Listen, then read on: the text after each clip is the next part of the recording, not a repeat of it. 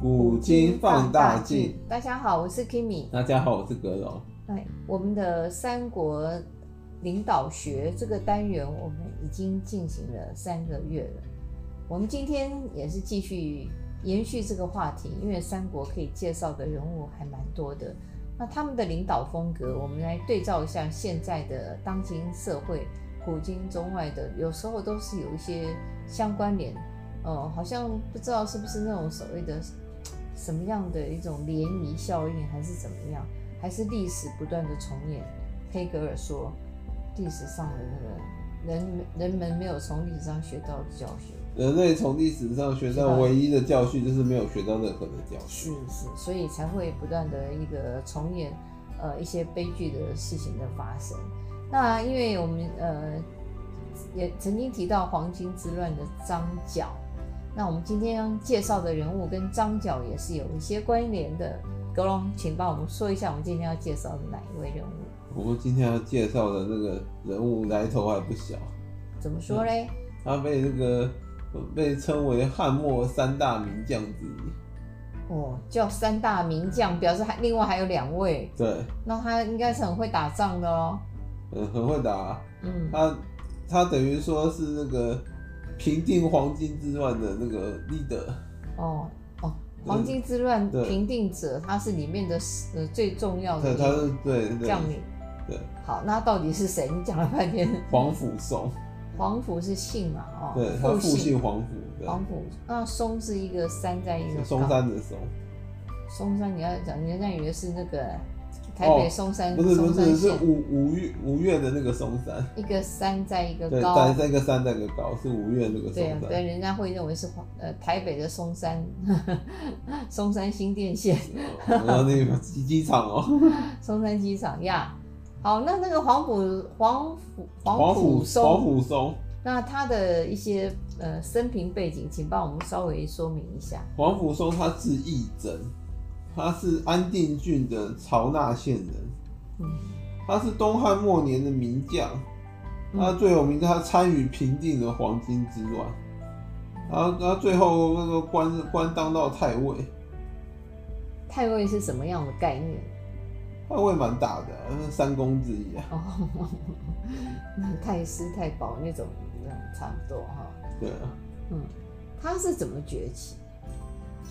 皇甫嵩其实应该算是那个军二代，哦，他是度辽将军黄甫归的侄子，哦，他其实算能文能武，他年少的时候就怀有大志，然后那个什么喜欢读那个诗诗经跟尚书，要好诗书，哦，还有习弓马，那这就是文武全才型的人，对啊，对啊，哇，那是有重点培养过他吧？还是他天天赋异禀。其实皇甫家应该也也算是世家的一支，嗯嗯，他只是没有说那么显赫而已，他算那种小世家，嗯，因为跟那种什么袁绍那种袁家比起来，他算是小的世家。嗯，那他爸爸就比较没有名气哦，对啊，像他的叔叔。好，那后来他是他等于说是他的发迹也是用那个汉朝一贯制度，就是那个举孝廉跟茂才。那等于说汉朝这个制度有很大问题，就是你如果没有认识、没有人脉的话，你根本出不了头哎。其实现在因为举孝廉、茂才，那么这个都需要有那名人帮你推荐，就是八行书啊，现在好像帮你要帮你写推荐函一样。对啊，我们现在有时候你出国留学也是要老师帮你写个推荐函啊，也是有。但其实我们讲现在这个社会。哎、欸，我记得我我大学推甄都还需要推荐，我找找那个，有啊，我去找那个老师帮，都需要找高中老师帮我写。对啊，基本上他们都与人为善，也是会帮你推荐。那你看，如果有重要职位，如果你没有你的八股，你的后台要上那个上大位、上高位，不好不好弄哎、欸，对啊，对不对？因为你看，因为选一个选举就知道，大家抢破头。大家大家都要当那个当那个 leader，嗯，当那个正的最重要的位置，所以副手没人想干。对啊，所以你要上位，一定要有人举笑脸，那那那种概念，有有人帮你推举推举。嗯，所以他就因为这样子而当官。对，当时的太尉陈蕃啊，还有大将军窦武啊，都闻其才而而那个接连那个想要征辟他。嗯、可是皇甫嵩这个人绝了，他他居然那个拒绝了他们的真皮，不想不想出事。可能他觉得他那个还不够格，是还没有还没有学学通学到家，哦，或者或者他觉得说那个时机还未到，他那时候居然没有出事，他觉得羽毛还没有丰盈，对，他一直盯到那个汉灵帝继位之后，他才开始那个入京去去去那个围观，嗯，所以他是一个很有人望的人哎哦，对啊，很想把他。纳纳入这样作为、啊、做一番事业。我们刚刚讲到黄甫松是能文能武的人嘛，你看他入京之后，那等于说他是可以当文官，也可以当武官。嗯，他入京的时候，他是去当那个光禄勋议郎，是那种文官体系的。嗯，可是后来他马上又转任北地太守。北地太守，北地因为是靠近那个边塞那边，所以他比较偏向那种武职，就是要当北地太守，你可能。可能基本上至少光马要娴熟才能够才能够那个安心就任，等于是跨领域的哦。那从文官一下啪到武、啊、武将去了，他都能够这个很驾轻就熟胜任。对啊，刚刚有讲到啊，他就是年少时候就开始学习这个《尚书》跟《诗经》啊。嗯，那个诗书是这个最重要的两本那个两部那个、啊。嗯。比如说那文官必选的啊，是还有习弓马嘛。嗯嗯，小时候的一种熏陶跟教育，对未来的一个成长是有很大的关联性。对啊，你小时候不念书，长大要变成很有很有就是墨水的人不多。很多人现在写的字都写错字，然后用个成语还会用错，要颠倒。对啊。这就是你的一种底蕴是不够的嘛，文化底蕴是不够的。嗯，对啊，我们写别人名字还会写错。对啊，那讲起来真是可悲啊，也都是台面上的人物，很很想用文盲来形容他们。嗯，类文盲加个类字会比较好一点点。那后来他去当武将，也是也蛮出色的吧？对啊，当然还不错，只是有时候我们就常说要时势造英雄嘛。对，因为这个什么，对啊，这个什么这个，所以黄甫松他他一直在等待的时机，这时候就到来了。嗯，讲三国有一个有一个年份很重要，一定要讲，就是汉灵帝中平元年，西元一八四年。嗯，那一年是黄巾之乱爆发。哇，黄巾之乱就是后后后面三国历史的一切的序章开端。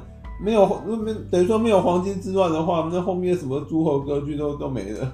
没错。什么曹操挟天子那些，如果没有没有黄巾搞这一下，他后他们后面都出不了头。因为以前是中央集权。对。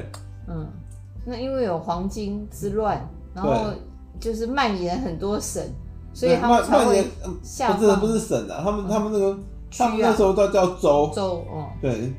大汉那时候有十三州。所以皇帝才会让他们，所以汉灵帝就等于开放地方自行征兵，因为不然他搞不定啊。黄金，黄金等于说黄巾那个，等于黄金的信徒啊，他们是散播在各州啊。嗯，由中央派派军队去剿灭，实在是太太麻烦。套句我们现在说，而且太遍地开花，对啊，遍地开花，他没没那个兵马可以。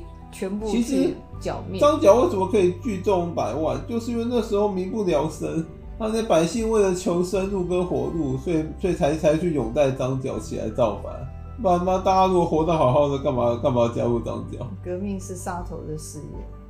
那时候就是因为那个那个东汉末年天灾人祸不断，尤其是汉灵帝主政的时候，一堆一堆天灾啊。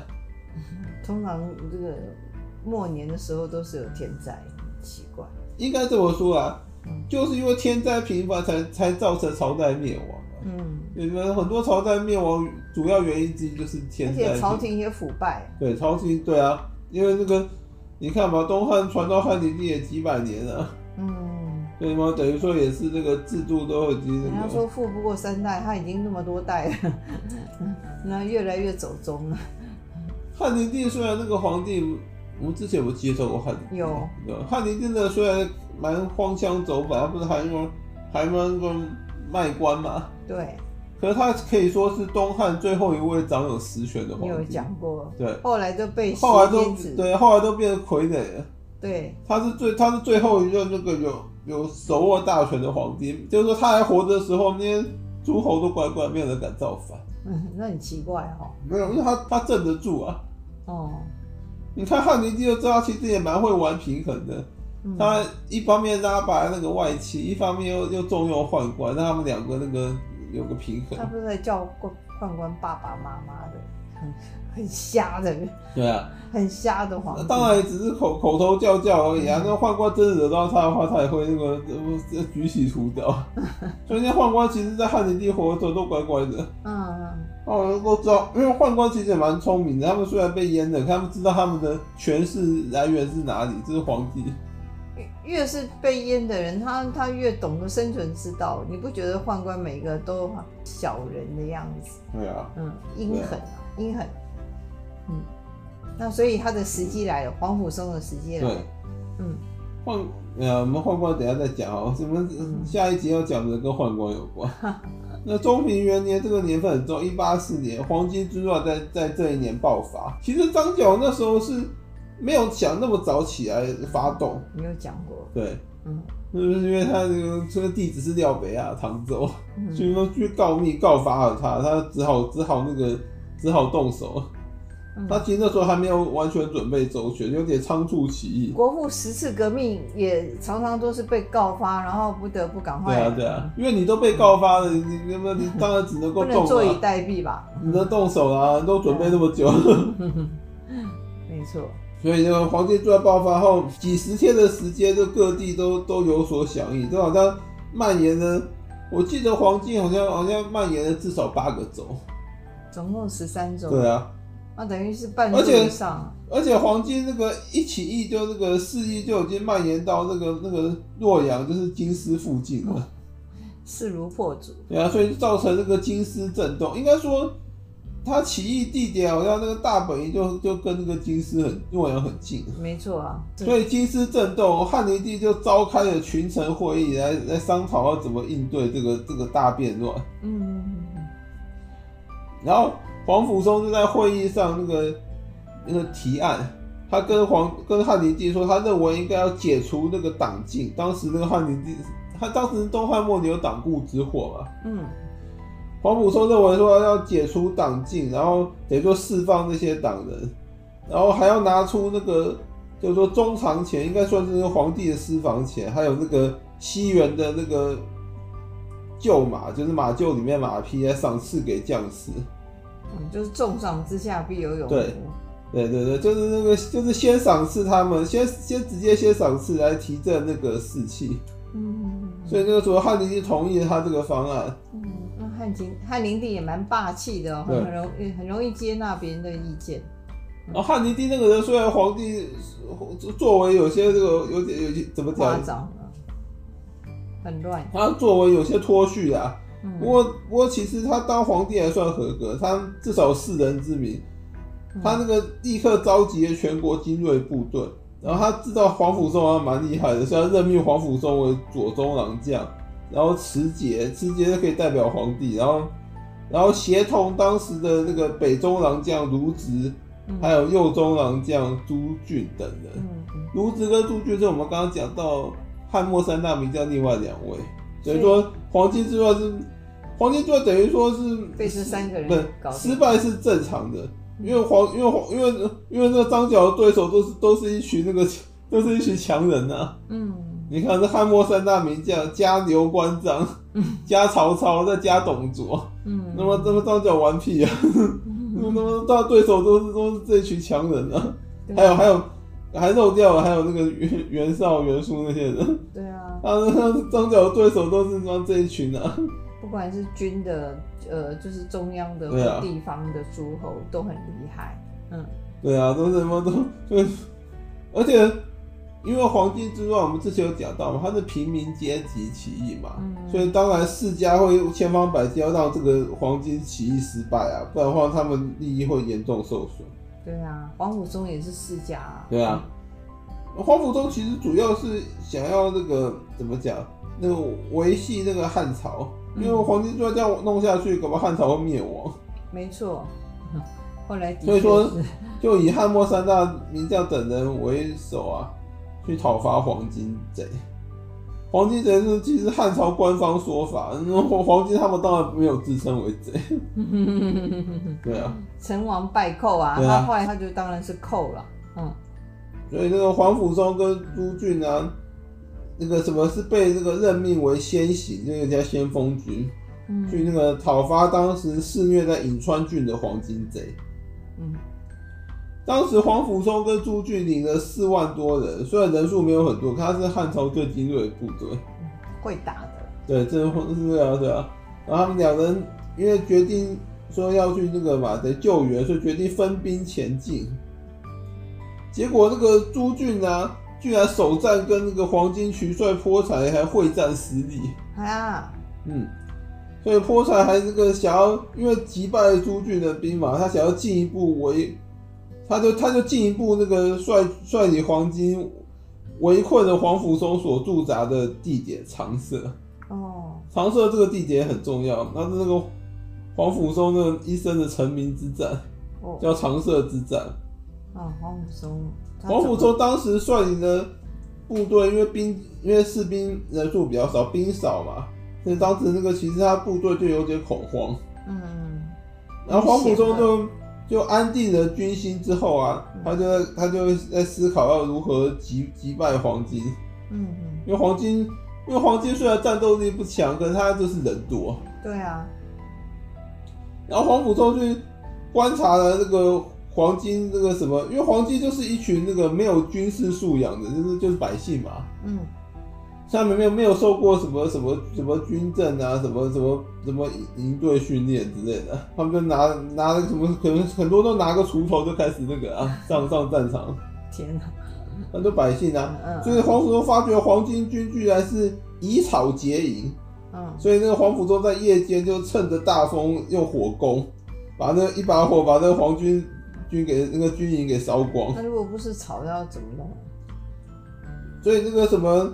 然后他就配合那个趁那个火攻的时候，黄巾军大乱，他要领军去冲击黄巾军。嗯，而且黄甫中有个神神神队友，当时他去冲击黄巾军的时候，那刚好曹操在附近。